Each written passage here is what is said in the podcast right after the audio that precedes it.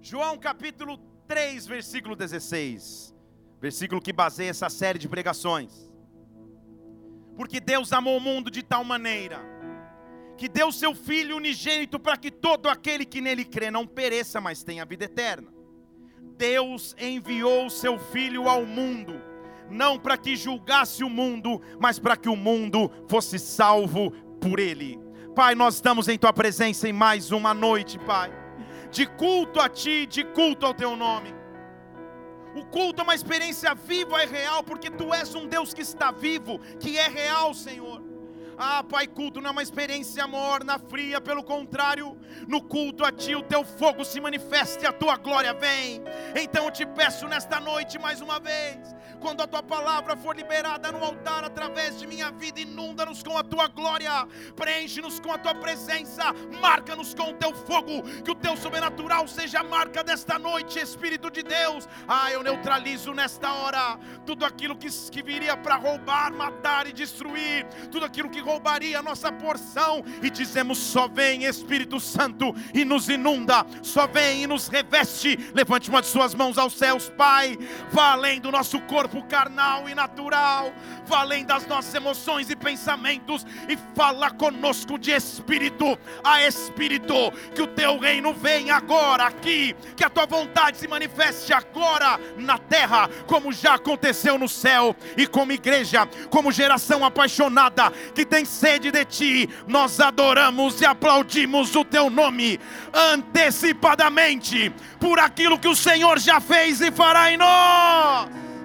em nós. Que versículo transformador que eu não me canso de ler nunca. Ele veio ao mundo por nós. Ele mostrou que se importa comigo e contigo. De sua majestade e plenitude, podendo ser Deus, a Bíblia diz, ele não teve como usurpação, não teve como pretensão ser igual ao Deus, a Deus, mas se rebaixou, se humilhou e veio em carne mim e por você.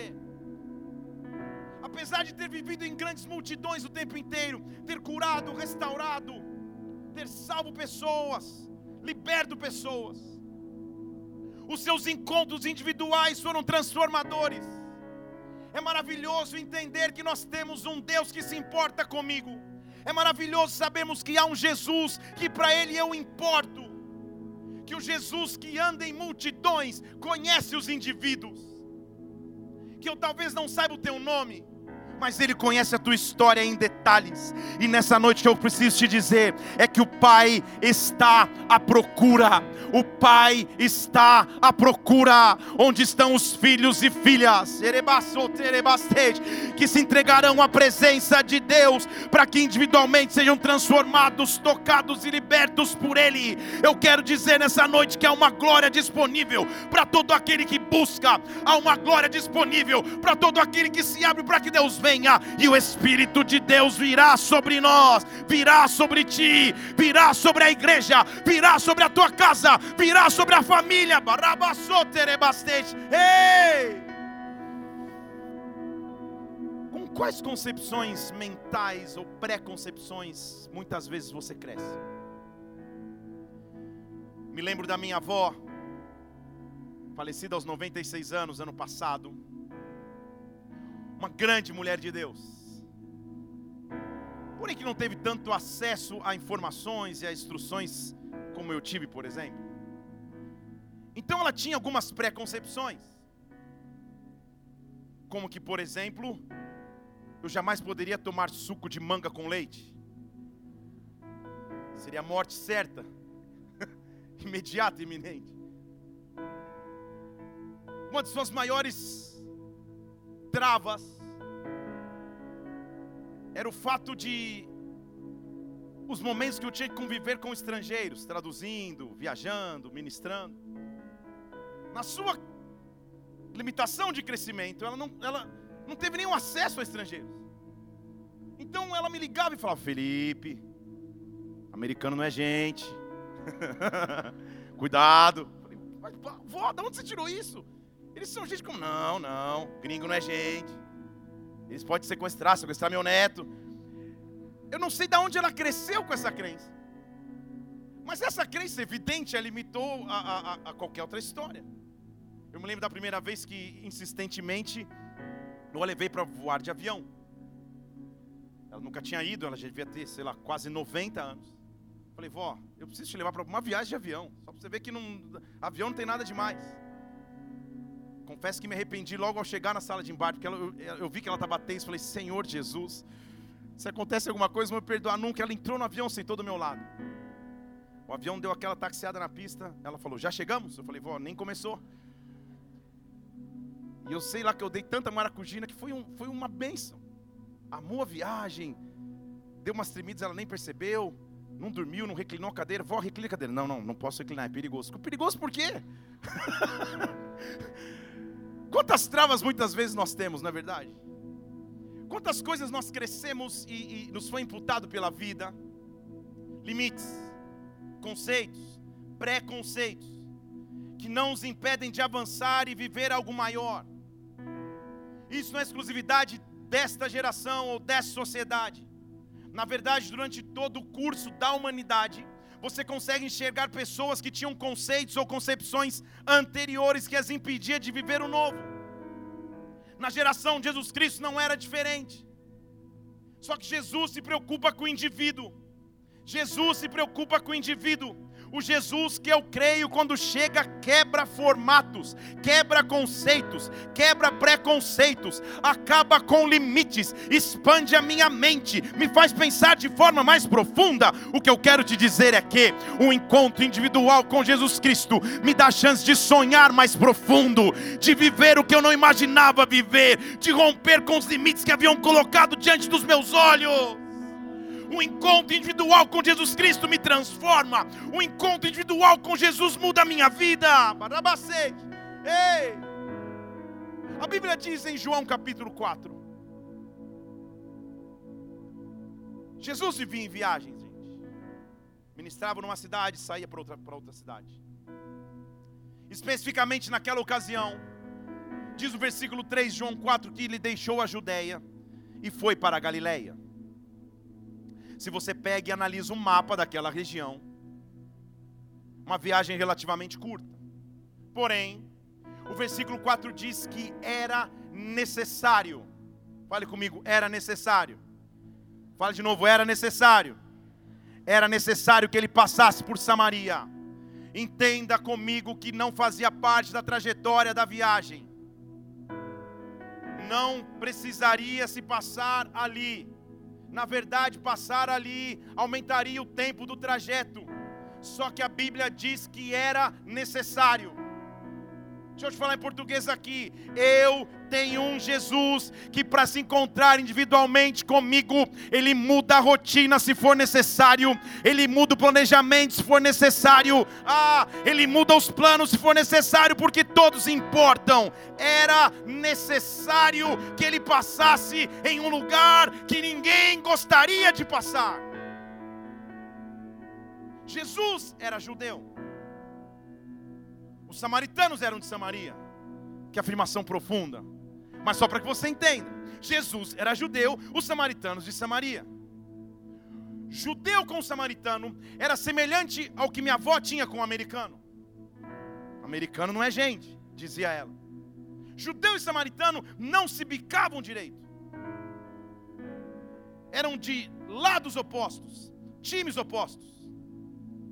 Apesar de ter nascido em São Paulo, morado minha vida inteira em São Paulo. Percebi já ao chegar ao Paraná a pressão que eu estou sofrendo dos dois lados para qual time vou torcer. Porque dos dois lados vivem-se extremos. Judeus e samaritanos nem sequer se falavam. Na verdade, para um judeu raiz, existia a imagem de que o evangelho era somente para eles de que só eles eram a nação escolhida por Deus.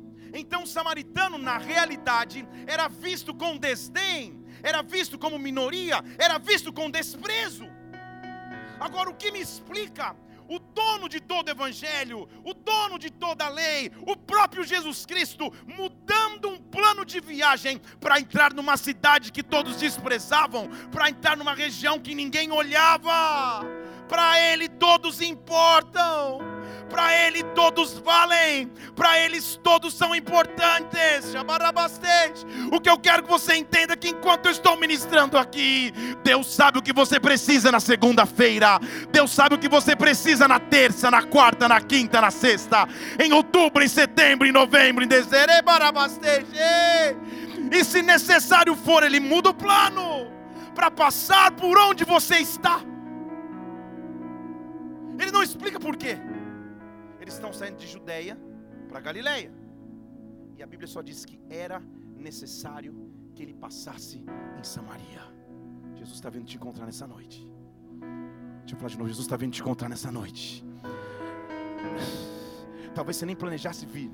Talvez você nem planejasse ligar esse, esse, esse computador aí para assistir, esse tablet, essa TV para assistir essa mensagem. Talvez você não pudesse nem ouvir essa palavra, mas era necessário que você estivesse aqui, porque um encontro foi marcado para contigo. Um encontro foi marcado com você. Ele chega numa cidade de Samaria. Versículo 5 diz que é uma, uma cidade chamada Sicar. Fazia parte da herança de Jacó que tinha dado ao seu filho José ali estava o poço de Jacó. Você nem disse amém, porque talvez você fale, cara, o que é isso? Poço de Jacó. Isso remete a um momento muito importante na história e da narrativa do povo de Israel, realmente. Quando cansado anteriormente numa terra sem água, Deus dá águas a Jacó em um poço, e aquele poço fica famoso em secar por brotar águas. Fica famoso pela continuidade de Israel é um local significante demais. Jesus chega, ele entra nessa região de Samaria. Ele vai nesse, nesse, nesse, nesse local em Sicar, chega perto de um poço em Jacó, o poço que era chamado de Jacó. Ali estava aquele poço. Jesus, versículo 6, cansado da viagem, sentou. Vamos parar para pensar aqui. Você já viu Jesus cansado em algum momento? Será que realmente ele está cansado? Ou ele está preparando um cenário para o encontro? O Jesus das multidões nunca está atarefado demais para que ele não possa sentar para me ouvir. Como é ruim você conversar com alguém que sempre parece estar correndo. Você vai falar alguma coisa, não, fala rapidinho. Todo mundo já teve um chefe aqui. Se tem, se está aqui, não olhe para ele, olhe para mim. E, e, é, é ruim demais você conversar com alguém, seja com um líder, com alguém que, que, que parece que não quer te ouvir, que já começa a te ouvir te pressionando para que você termine a palavra que você nem começou. Jesus sempre andou em multidões, ele sempre foi atarefado demais. Ele sempre tinha pessoas o pressionando. Na hora que ele vai viajar para uma outra cidade, ele voluntariamente muda os planos de viagem e se senta porque o Jesus que eu conheço, o Jesus que você tem que conhecer, é aquele que quer ter tempo individual para contigo, onde nada é mais importante se não estar sentado contigo. Senhor, eu preciso me sentar para ter comunhão contigo. Nesta hora nada é mais importante senão a tua glória. Nesta hora nada é mais importante senão a tua presença. Nesta hora eu me sento. Ele senta, cansado da viagem está sentado junto a um poço. Tudo parece ser somente um intervalo entre viagens, a parada entre um lugar ou outro. Mas de repente o versículo 7 começa a pregação dessa noite. Veio uma mulher. Pelo menos as mulheres eu esperasse que dissesse amém. Então vou dizer de novo. Veio uma mulher essa mulher era de Samaria, ela veio tirar água. Jesus olha para ela e diz: Me dá de beber. Vamos destrinchar esse versículo aqui. Primeiro ponto, ela era mulher. Segundo ponto, ela era samaritana. Terceiro ponto, Jesus fala com ela. Porque eu estou destrinchando para que você entenda. O primeiro fato é o fato que ela é uma mulher e está trabalhando. Não era comum naquela época que uma mulher fosse sozinha tirar águas. A não ser se ela estivesse viúva, a não ser se ela não tivesse filhos na idade de trabalho, a não ser se tivesse acontecido alguma tragédia em sua vida, ela não deveria naturalmente vir ao poço tirar águas. Ela era samaritana, já por ser mulher numa sociedade que à época não olhava as mulheres, ela já era desprezada pelo fato de ser mulher. O fato de ser samaritana a minimizava mais ainda. Ou seja, aos olhos de todos, ela era a menor das menores. Uma mulher vindo tirar águas num poço no meio da tarde, mas tem um homem que diz: Me dá água para beber. Quando Jesus te pede algo, na verdade Ele não está te pedindo, Ele está iniciando uma conversa. Deixa eu falar de novo. Quando Jesus te pede algo, Ele não está te pedindo nada, Ele está iniciando uma conversa, porque Ele sabe o que você precisa. Ele sabe o que você precisa. Barabassou, Jesus não oferece nem ajuda. Uma mulher tirando água. E ele diz assim: Me dá de beber também. A pergunta é: e os discípulos, pastor? Versículo 8: Os discípulos tinham ido à cidade para comprar comida. Esse era um encontro individual. Esse era um encontro individual.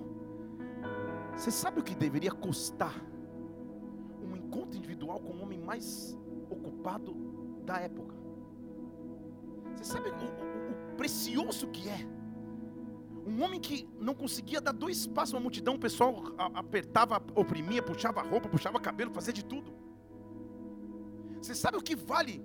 Eles assentados num poço, e você sozinho chegando para conversar com ele. Você sabe o que vale um momento individual com Jesus Cristo? Você sabe o que vale um momento individual com Cristo? Você sabe o que vale um momento individual com o Senhor Jesus? Ele, para ele todos importam, é tudo importante. Ei. Há muitos anos atrás, antes de estar em tempo integral na, na obra, eu trabalhava organizando eventos, traduzindo grandes eventos. E eu fui, eu fui levar uma delegação brasileira de varejistas para um, uma grande feira de varejo na cidade de Nova York, em janeiro, que só não é mais frio do que aqui, não, é muito frio neve no joelho. E minha função era acompanhar as, as, as, delegações dos brasileiros nas visitas técnicas, às grandes lojas, tal, tal, um negócio bem técnico. Porém, eu tinha um amigo que a função dele era distribuir os materiais no centro de convenções. E naquele dia, com bastante atenção e profissionalismo, ele saiu para o centro de convenções e esqueceu os materiais. Não sei se ele esqueceu de propósito ou ele olhou para mim e falou: Cara, só sei que ele me liga e diz, cara, a casa vai cair para mim, hoje é a palestra mais importante, eu esqueci todos os panfletos, eles estão no meu quarto. Por favor, dá um jeito de abrir lá o quarto e, e trazer para mim esses materiais. Eu falei, tá bom. Tentei convencer a segurança do hotel que eu era um cara do bem, que eu podia abrir o, o, o quarto. Foi um, uma, um, uma resenha eterna ali. Eu consegui abrir o quarto do cara. Quando eu chego lá, são quatro caixas cheias de material. Eu falei, aham, esqueceu. Aham. Não é que um chaveiro, cara, como o cara esquece quatro caixas? Peguei as quatro caixas. Semelhante a abrir o mar vermelho é você conseguir chamar um táxi e ele chegar em Nova York. E aleluia, quase que eu quase que eu tropeço na rua e, e os táxis passando, eu com as quatro caixas no carrinho do hotel, tal, tal, daqui a pouco eu entro na frente, para um táxi, o cara entra, eu entro, jogo as quatro caixas. Vou para o centro de convenções desço ali no centro de convenções. Com as quatro caixas, não tem carrinho. A neve no meu joelho, eu falando: Senhor, eu te amo, eu te louvo, eu te agradeço. Para murmurar, eu estou louvando a Deus. E o Deus, meu Senhor, junto às caixas ali. E passa um cara na rua e fala: Meu, você quer ganhar 10 dólares? Olha o desespero. Ele olha para mim: 10. Eu falei: 20. me ajuda a carregar essas caixas lá dentro. Ele me ajuda. Um cara da rua. E eu com duas caixas, o cara com duas. Tal, ele falou, é longe? Eu falei, também não sei. A gente, se, eu não tinha credencial para entrar no lugar, consegui falar, já suando. E, e vai para um lado, vai para o outro. É um, é um centro de convenções gigantesco, sei lá, 20 mil pessoas. Eu vou para um lado, busco uma sala, busco outra. Era um frio, minhas mãos já tremendo, congelando, tal, tal, tal. Eu entro no centro de convenções. quase uma hora nessa saga, eu coloco as duas caixas assim. Estou em Nova York, no centro de convenções. Eu pego o chocolate quente para voltar um pouco à vida. E quando eu estou dando um gole, as caixas paradas, eu escuto alguém dizer: Pastor Felipe? Eu olhei, eu já era pastor na época, eu olhei uma menina. Ela falou: Pastor, o que você está fazendo aqui? Eu falei: Eu que me pergunto também.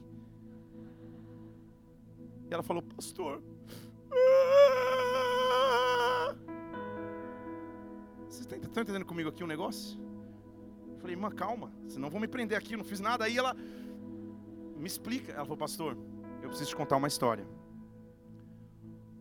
Estou aqui viajando com meu, meus companheiros de trabalho. Ontem à noite, num happy hour, eu quase caí. Quase me entreguei ao pecado. Mas eu corri para o meu quarto, fiz uma oração. Senhor, se o senhor não me der um sinal amanhã de manhã. E eu falei, olha aí a culpada de eu carregar as caixas. Eu pensando, aí... se, se o senhor me der um sinal amanhã cedo, de que o Senhor é comigo, eu acho que eu não vou aguentar. Eu falei, minha irmã, sinal maior você não precisava. Só me ajuda a carregar as caixas para onde eu preciso levar. Porque cada um leva a sua cruz, então leva umas caixas também. Porque o cara dos vintão já tinha ido embora. Eu fui embora chocado com aquilo.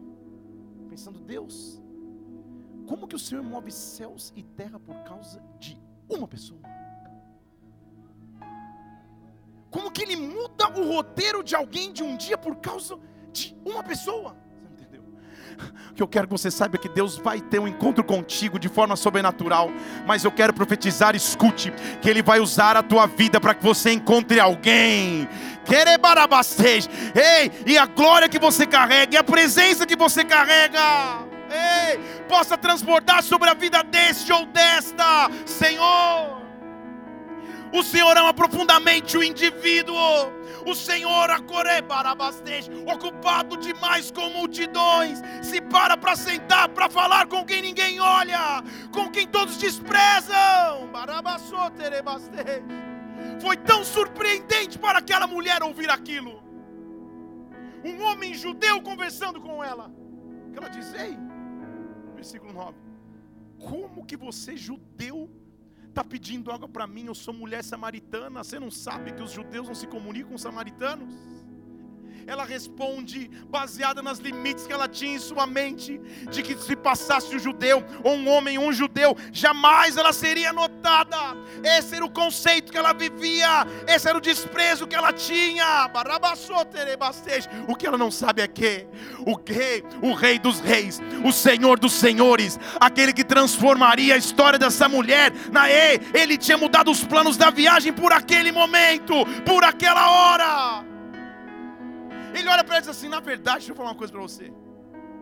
Se você soubesse quem te pede água, é você que pediria e ele te daria água da vida.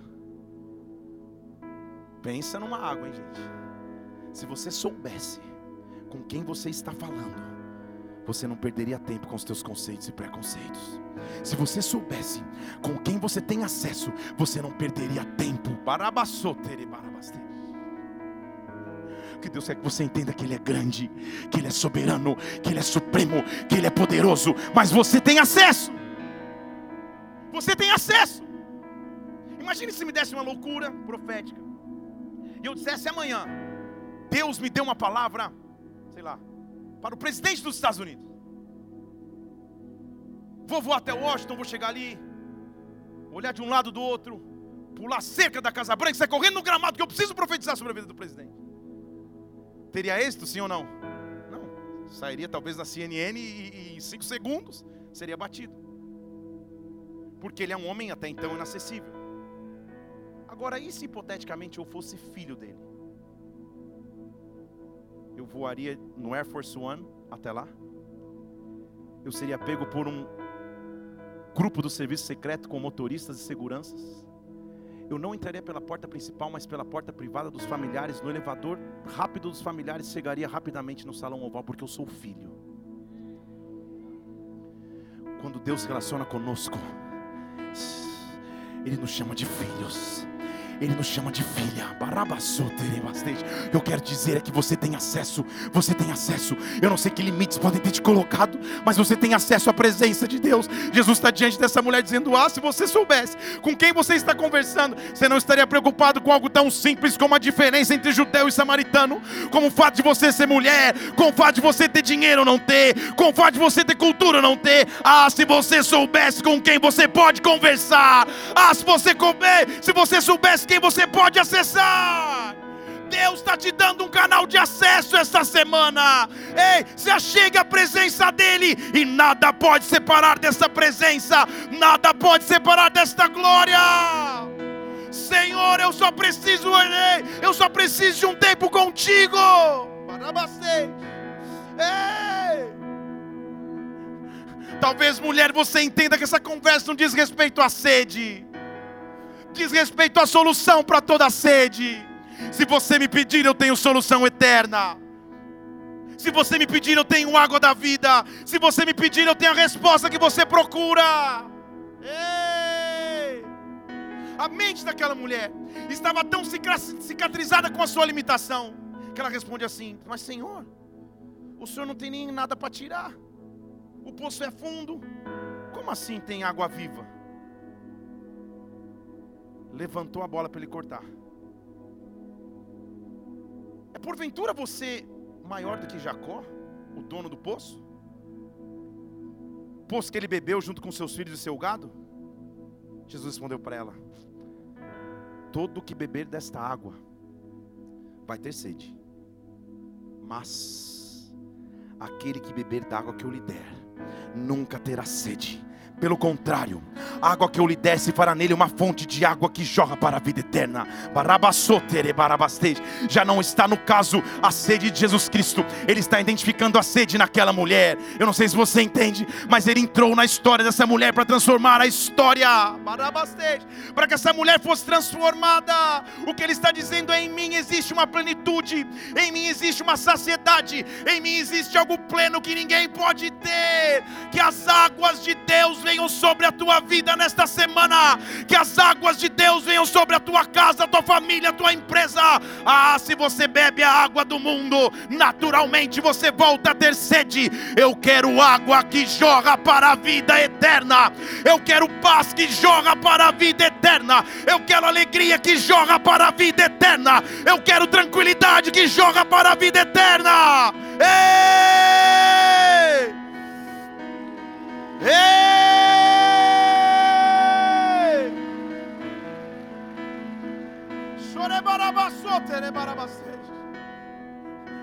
Aquele lugar era um lugar desértico. Era um lugar de deserto. Não tinha mercado para comprar água. Aquela era uma rotina diária daquela mulher. Todos os dias naquele horário. Que não é o horário ideal. Porque aquele horário é o meio do dia, o horário mais quente.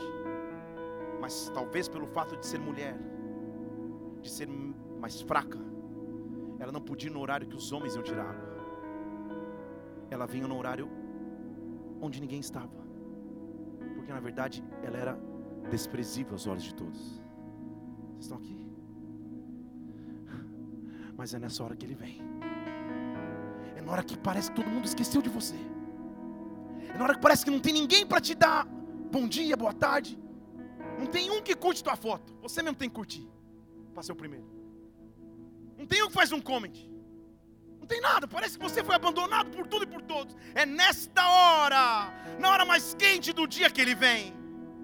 É nesta hora que ele para a viagem. É nessa hora que ele causa para que os discípulos saiam para comprar comida, para que ele fique a sós. Para que a sós ele ofereça o que ninguém pode oferecer. Devia ser terrível demais para aquela mulher diariamente passar por esse trajeto de lev levar um cântaro cheio de água para somente sobreviver. Quando ele fala, cara, eu tenho uma uma água que se eu der você nunca mais vai ter sede. Sabe qual a resposta dela? A resposta dela é eu estou cansada. Versículo 15 diz: Senhor, me dá dessa água então, para que eu não tenha mais sede, mas para que eu não precise mais voltar aqui para tirar. o que que hoje te cansa? Do que você já está cansado? O que a rotina impôs a você que você fala, cara, não dá mais. Se ninguém mudar a minha história, esse é meu destino. Ela diz: Senhor, se existe uma água assim, que eu não tenha mais sede, me dá. Mas não para que a sede acabe somente, mas para que a minha rotina mude, para que eu pare todos os dias de ter que vir aqui tirar água, porque todas as vezes que eu venho, ah, eu lembro da minha pequenez, eu lembro que não tem ninguém que me ajude, eu lembro quão desprezível eu sou. Já não faz sentido para mim que um homem judeu esteja conversando comigo, mas isso não é mais a prioridade. A prioridade agora é que você está me oferecendo que nunca ninguém pode oferecer. Uma água que nunca mais vai me deixar com sede. Uma água que muda a minha história, que muda a minha realidade, que resolve a minha situação. Ele é o único que tem solução a você. A mulher estava cheia de preconceitos. Sentada à margem do poço, dizendo: Você é homem, judeu, por que você está falando comigo? Jesus não responde o porquê. Ele só continua dizendo: Olha, se você soubesse na verdade quem te pede água, você pediria para mim, eu te daria água que nunca mais te traz sede água de vida. Ela diz: Então me dá água, essa água eu quero. A mulher estava cheia de preconceitos. Jesus vai mostrar que não tinha preconceito nenhum. Que posso começar a pregar de verdade? Sabe o Jesus que, que, que, que, vai na veia, que vai na raiz? A mulher está ali buscando água sozinha no poço.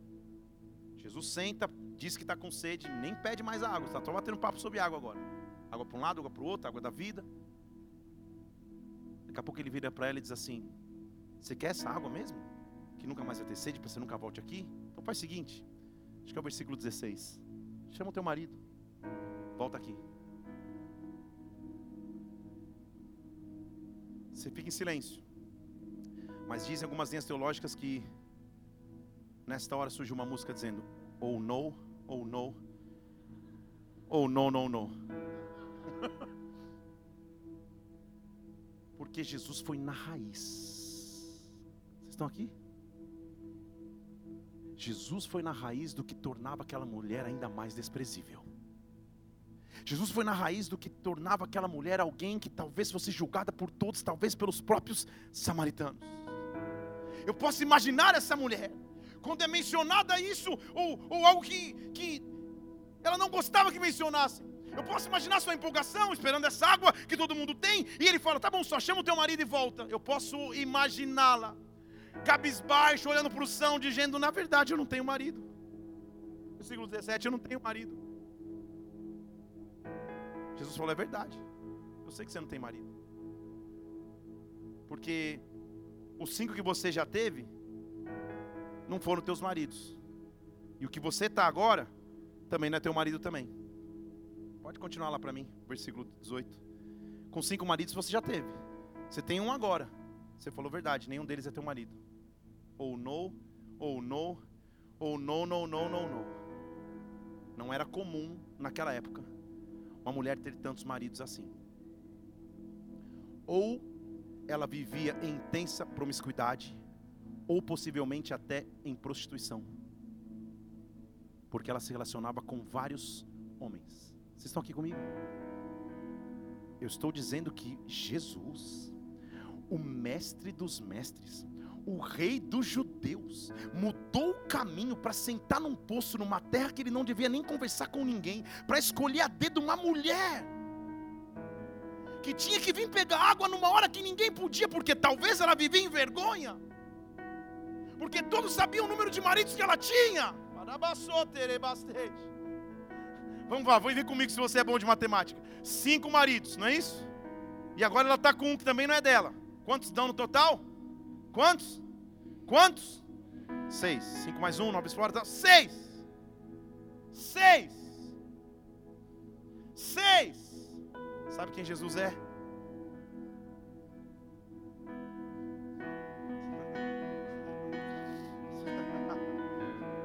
Sabe quem Jesus é?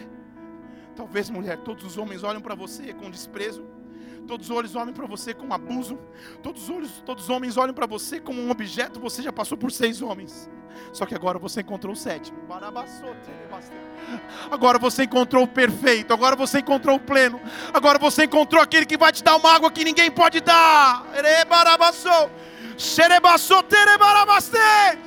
Ei! Oh!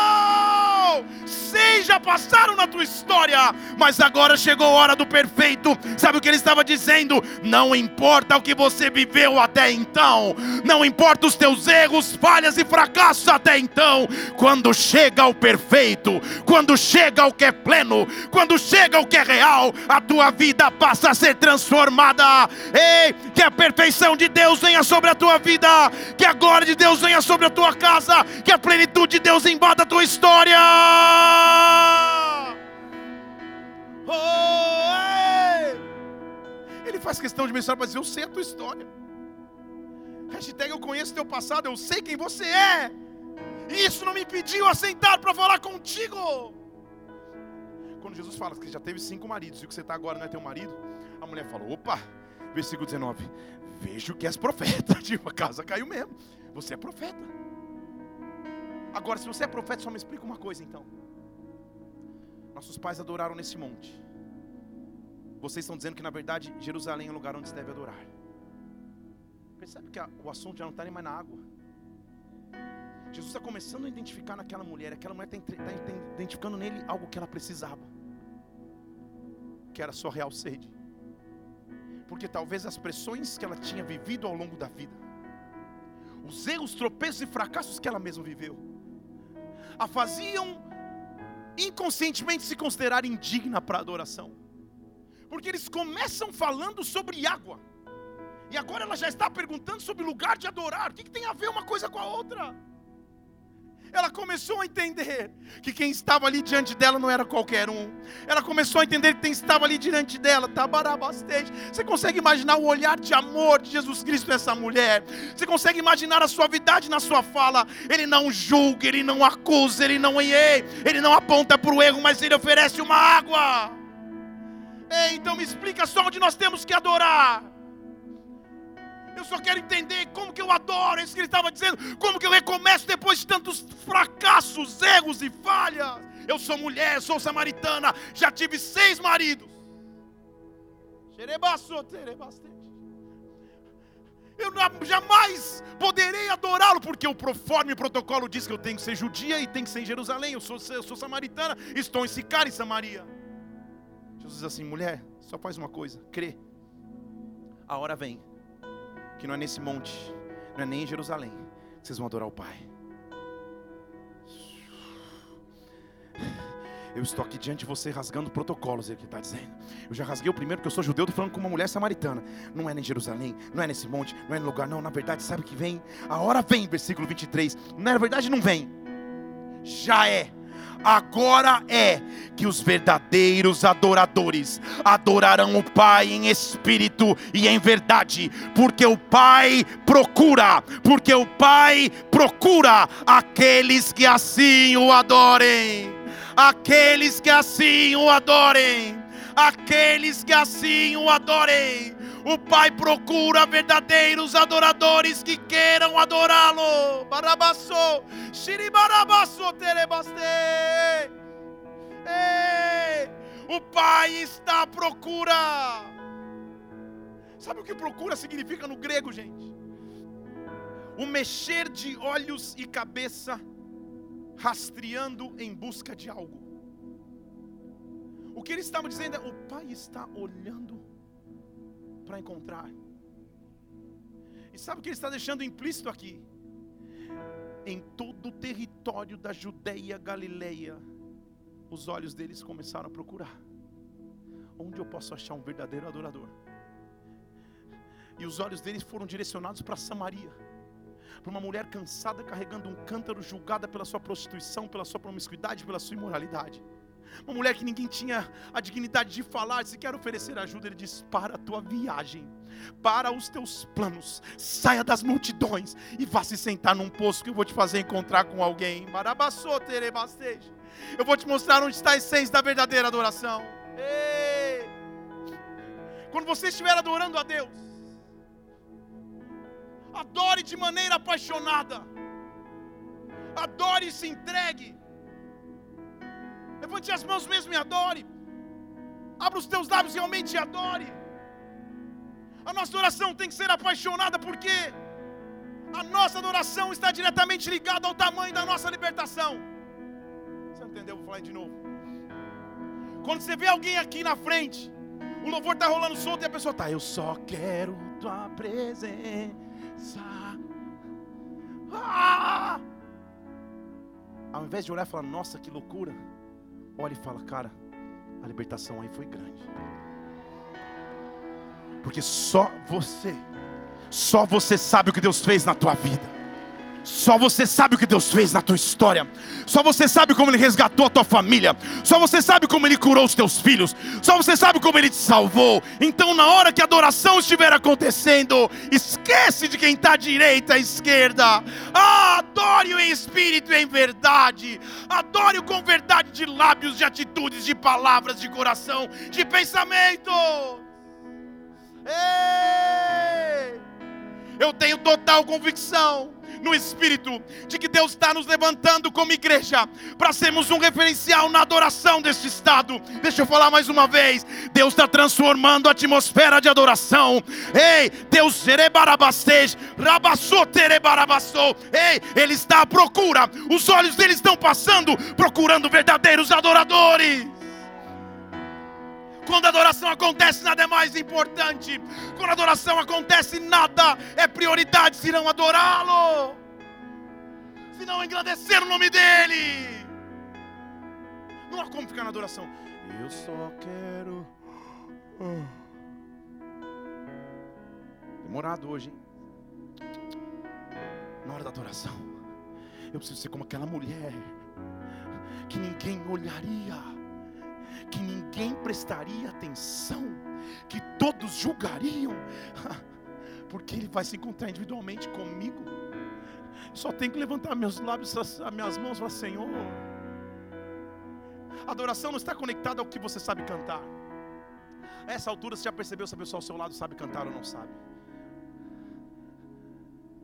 Não está condicionado à tua afinação musical está condicionado ao teu coração prostrado diante de Deus, ao teu coração quebrantado diante de Deus. Há uma glória de Deus sobre nós aqui hoje, igreja. Há uma glória de Deus sobre a tua vida hoje. Sabe por que eu sinto que Ele está sentado ao lado do teu poço? Ele sabe quais são as áreas secas da sua vida. Ele sabe aonde você tem sede. Ele sabe quais são as áreas de impacto. Barabassou. E ele olha para você e diz: Não é aqui, não é nem lá, não há protocolo na adoração. Eu só quero adoradores que me adorem em espírito e em verdade. Em espírito e em verdade. Há um nível mais profundo de adoração, há um nível mais profundo de intimidade, há um nível mais profundo de mergulhar em Sua presença.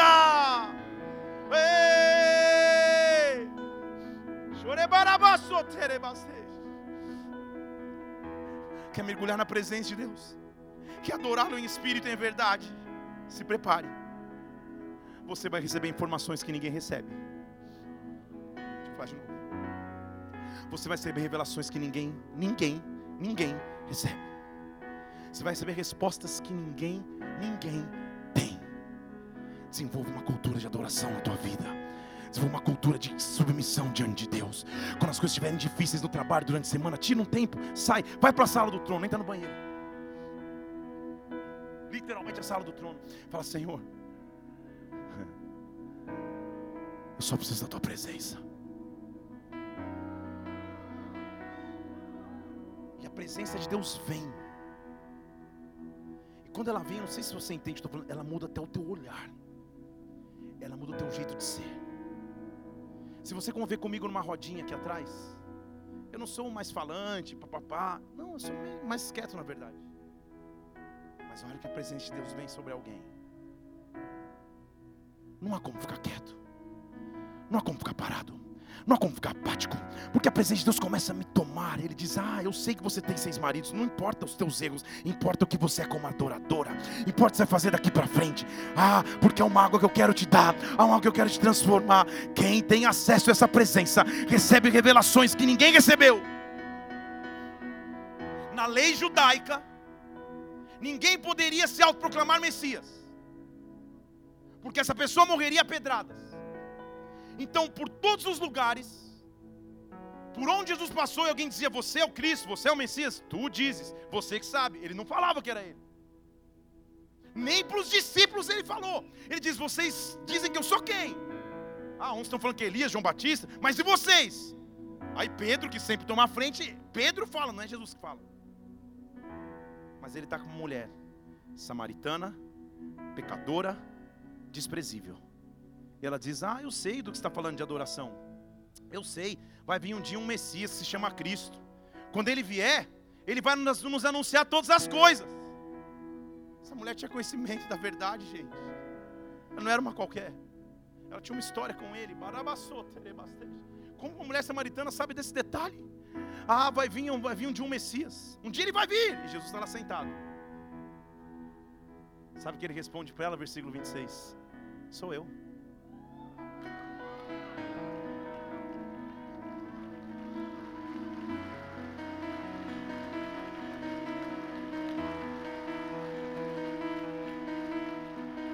Você entendeu? Para ninguém pessoalmente se revelou de maneira tão profunda, mas para uma mulher samaritana imoral que vivia pegando água todos os dias sozinha. Ele muda o caminho para sentar com ela e dizer: Sou eu. A gente veio até aqui na história só para que você entenda: Sou eu. Sou eu. Sou eu. Eu sou aquele que fala contigo. Eu sou aquele que fala contigo. Você não entendeu? Eu vou te falar em português. O eu sou está à tua disposição. O eu sou está à minha disposição. Ah, ele não mandou um mensageiro. Ele mandou Gabriel, Miguel. Ele mandou ninguém. Foi ele. Ele foi falar com uma mulher samaritana que ninguém dava bola, que todos desprezavam, que todos humilhavam. Ele senta diante dela, olha no profundo dos seus olhos Sou eu. Eu sou aquele que fala contigo. Nem os meus discípulos vão ter essa revelação vinda dos meus lábios, mas você vai ter, porque eu me preocupo com todos, eu me preocupo com o indivíduo. Eu mudo a viagem se for necessário para vir falar com você. Sou eu, sou eu. Barabarabassou, o que eu estou vendo aqui nessa semana, nos teus momentos de adoração, na presença de Deus, o eu sou vai chegar. Ei, o eu sou vai chegar. Deixa o eu sou entrar na tua casa. Deixa ele entrar no teu quarto escuro. Deixa ele entrar nas áreas mais difíceis. Ele conhece a tua história, a tua vida. Deixa que ele entre. Deixa que ele entre. Senhor, eu só quero a tua presença, Pai. Eu só quero a tua presença. Ele olha para essa mulher e diz: Sou eu. Assim acaba o diálogo. E quando ele fala, sou eu, sou eu, estou aqui. O Messias acabou de falar, sou eu. Versículo 27, chega, chega os discípulos, foram buscar comida. E a primeira coisa que eles fazem é, eles se admiram que ele estivesse falando Você percebe o preconceito? Por isso os discípulos saíram. Posso falar algo forte aqui? Há momentos que você vai se sentir sozinho. Há momentos que muitos não vão andar do teu lado, mas é para o teu bem, porque Ele está tirando do teu lado aqueles que teriam preconceitos que você não pode ter. Ele está tirando do teu lado aqueles que não têm a fé que você deveria carregar. Jesus escolhe ficar sozinho. Eu estou falando dos discípulos. Os discípulos chegam e falam: Ué, está falando com mulher? É, é a primeira coisa que eles falam. De tão aéreo que eles estavam na realidade do que estava acontecendo. Mas ninguém perguntou, ninguém ousou perguntar o que, que você procura ou por que, que você está falando com ela. Ninguém fala nada. Aquela mulher, versículo 28. Deixou o seu cântaro e foi à cidade. Ela não tinha vindo buscar água. Ela até esquece da água. Vocês estão aqui? Deixou o seu cântaro Deixar o cântaro significava deixar a rotina de até então, significava deixar o peso de até então, significava deixar o, o, o, o cansaço que ela carregava até então. Ela deixou o cântaro e foi à cidade falar com aqueles homens. Põe o próximo versículo. Um homem me disse tudo o que eu tenho feito. Seria ele o Cristo? Essa mulher, olha eu com o cântaro de novo aqui. Essa mulher chegou no poço. Seis maridos, samaritana, trabalhando sem ninguém ajudar. Os maridos eram tão top que nem ajudar a mulher a tirar água ajudava. Ou seja, ela era um objeto na mão daqueles homens. Vocês estão comigo aqui? Ela chega como uma mulher desprezada, presa numa rotina. Ela volta para a cidade sem cântaro, como um evangelista para a cidade.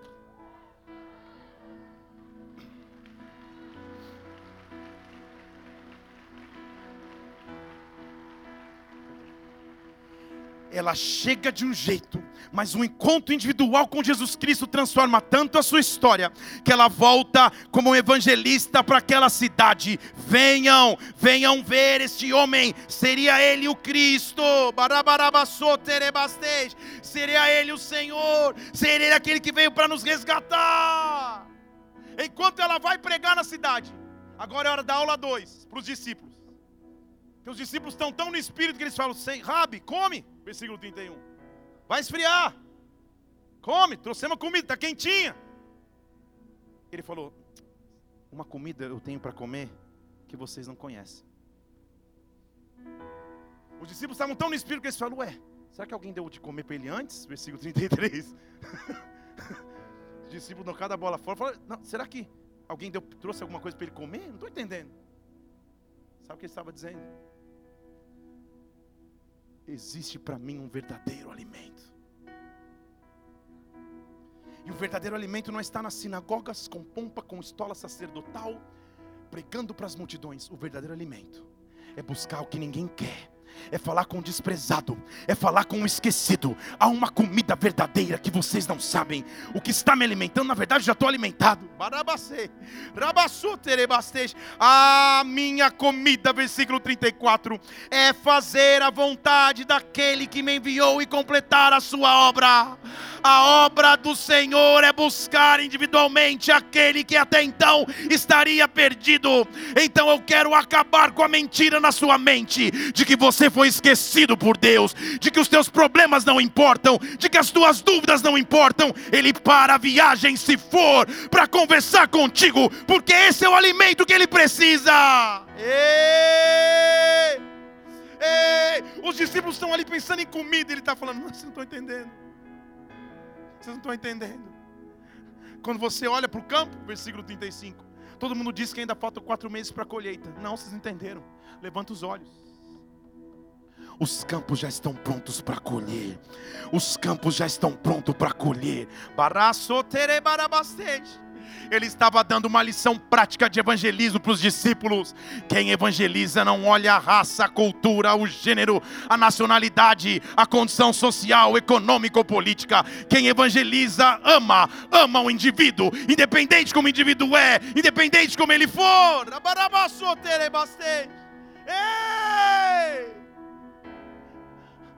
Como é maravilhoso servir um Deus que ama o indivíduo, que se preocupa contigo individualmente. Ei, levanta os olhos, a colheita começou. Levanta os olhos, a colheita começou. Ele está dizendo para os discípulos, ele está dizendo para você. Porque se você realmente entender como eu funciono, existe um ditado que diz assim: a um semeia e o outro colhe, versículo 37. Mas sabe como é comigo? Eu vos enviei para colher onde vocês nem trabalharam. Vocês vão entrar no trabalho de outros. Você não entendeu? Eu vou acelerar tempos, propósitos.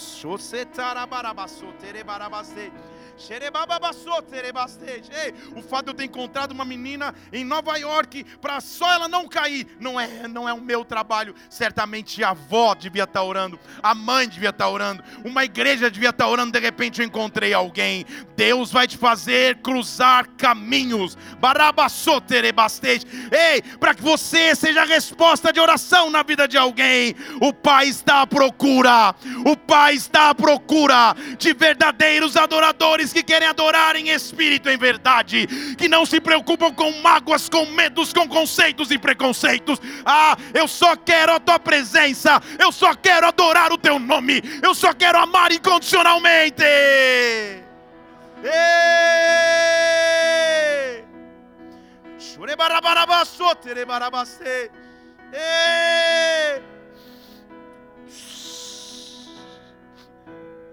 Eu só quero tua presença. Oh.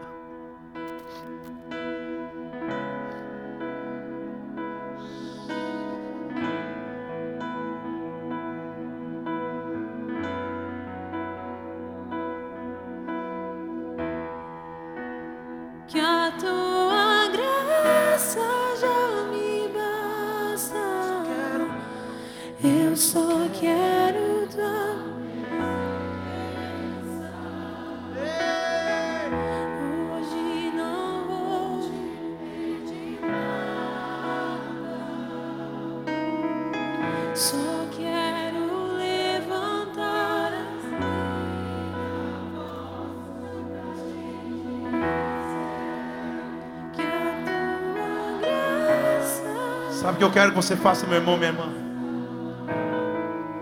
Pare para pensar que Ele parou os seus planos de viagem para encontrar com você. Ao lado do poço da tua sede. O que Ele está mostrando para aquela mulher que na verdade quem precisa de água é você, não eu.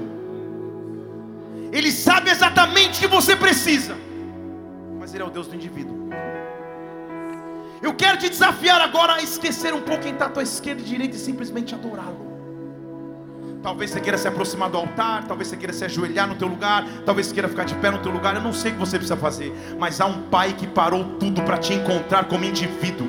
Há um pai que parou tudo para te encontrar como indivíduo, porque ele tem uma resposta que você precisa. Ele tem uma água que nunca mais te deixa com sede. Ele tem um alimento que nunca mais te dá fome. E o alimento dele, barabastej, é fazer obra do Pai. É fazer obra do Pai. Eu estou te esperando aqui, Senhor. Estou, Pai. Barabarabastej. Estou te esperando aqui. Eu já fechei. Porta pode vir. Estou te esperando pra fazer o que tens que fazer.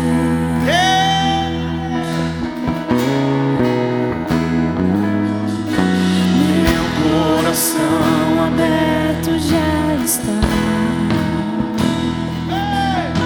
Te peço, vem encher este lugar. Verdadeiros adoradores que adoram em verdade e espírito.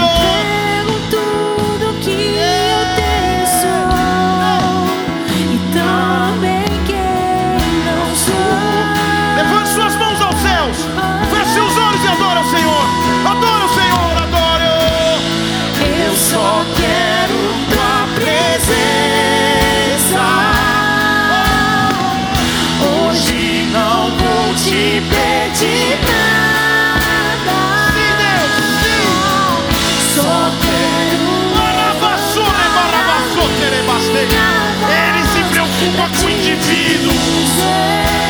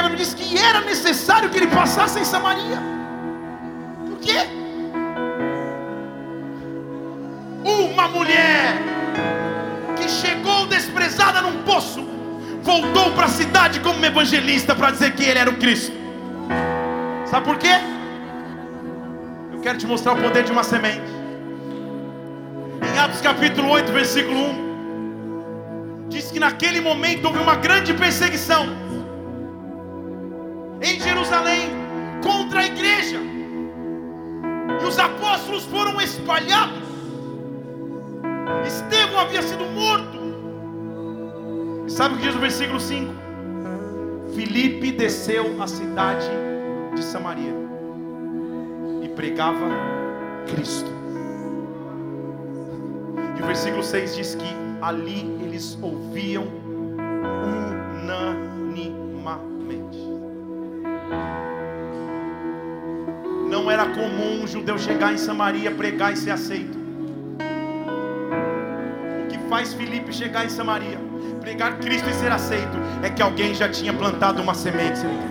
Alguém já tinha plantado uma semente. Quem?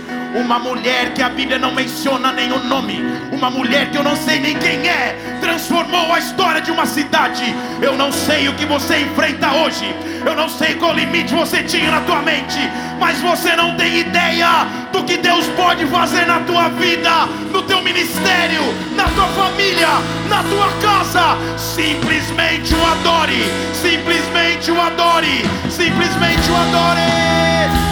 Eu só quero, só quero, só quero.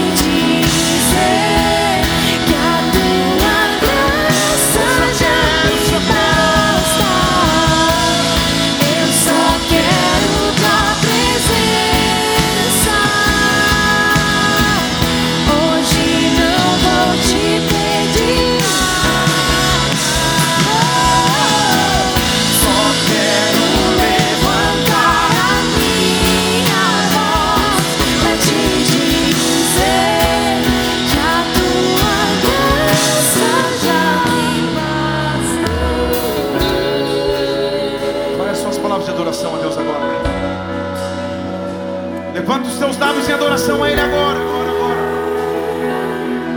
Esse é o som daquele que é apaixonado por Cristo. Abra os teus lábios e adore agora, agora.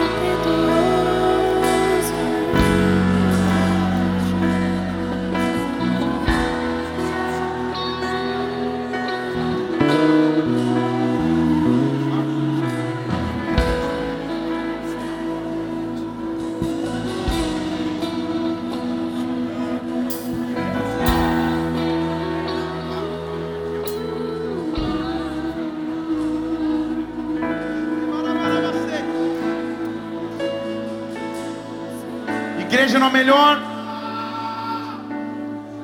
atmosfera para terminarmos essa reunião, se não adorando ao nome dEle, se não exaltando ao nome dEle.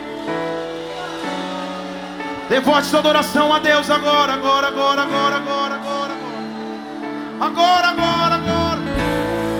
Levante suas mãos, levante suas mãos, levante suas mãos e. Ei. Grande é o Senhor no dia de louvor.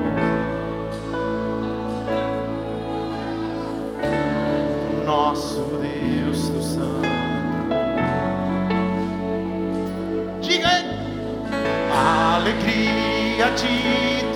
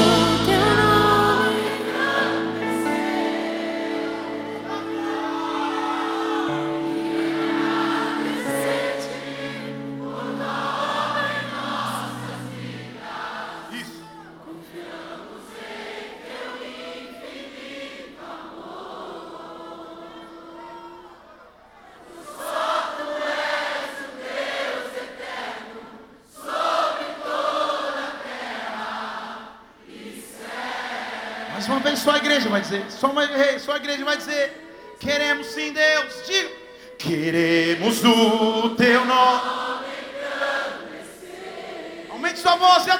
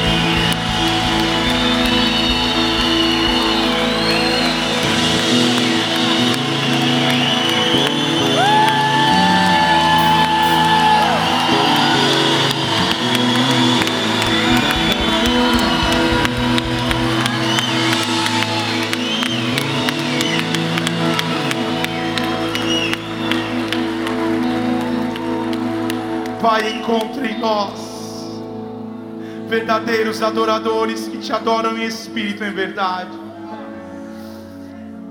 Hoje Ele parou os planos de viagem para parar do lado do teu poço, para te oferecer a resposta que você precisa, que dura para sempre. Ele é o Cristo, Ele é o Senhor. Todos importam para Ele, porque Jesus é o centro. Nós te adoramos,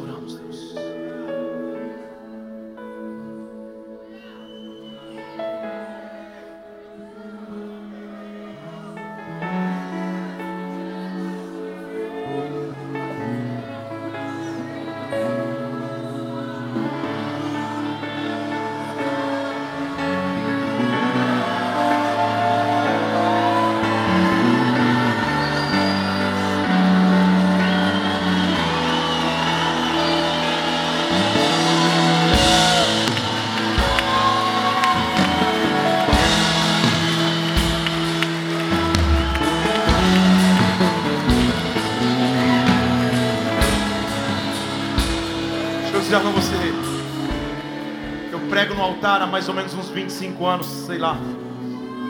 É difícil demais eu perder o controle. Mas o controle não é meu, é dele. E tem momentos que falar atrapalha. Então só desfruta um pouco da presença de Deus que está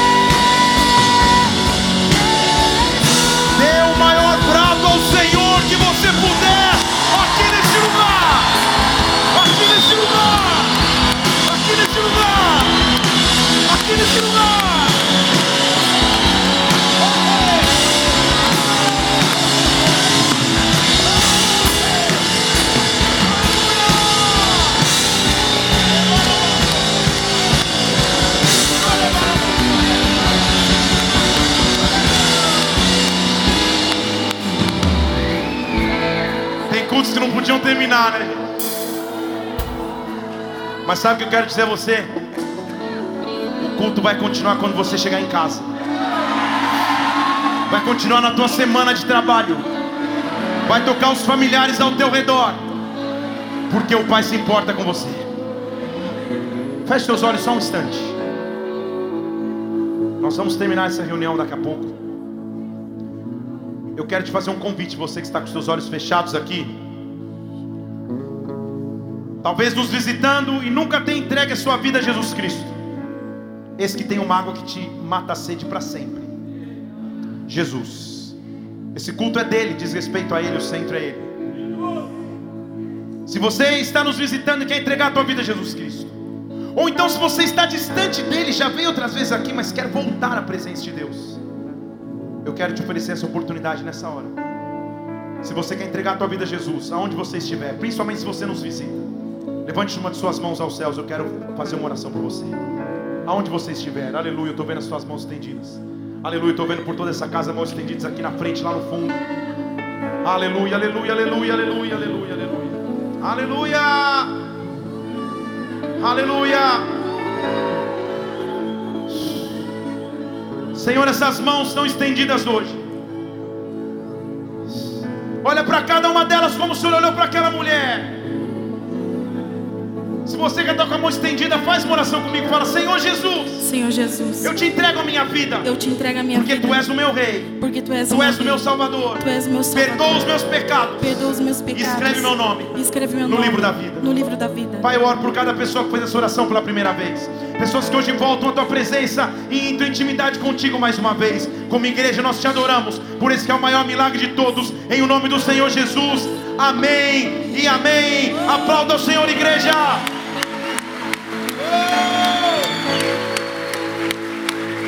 Se você fez essa oração, a gente vai terminar essa reunião agora. Você vai deixar o seu nome nas pranchetas que estão ali na minha esquerda, direita de vocês, no Boas-Vindas. A gente quer poder acompanhar a tua vida e a tua história em nome de Jesus. Levante suas mãos aos céus. Santo, Santo é o Senhor